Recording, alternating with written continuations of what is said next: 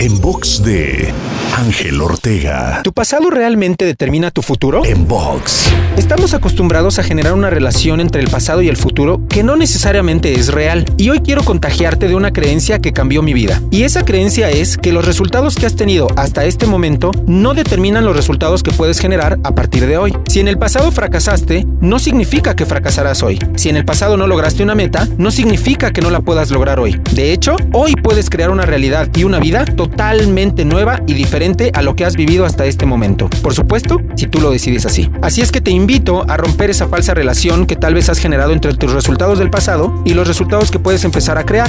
Recuerda que hoy es el primer día del resto de tu vida. Te invito a seguirme en Twitter, Facebook, Instagram y TikTok. Me encuentras como arroba Ángel Te Inspira. En box de Ángel Ortega.